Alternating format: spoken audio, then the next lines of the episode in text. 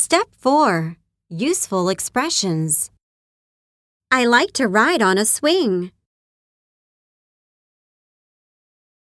I like to walk in the park. Let's toss around a football. Let's play some volleyball. Did you play with your kids? Did you do any jogging?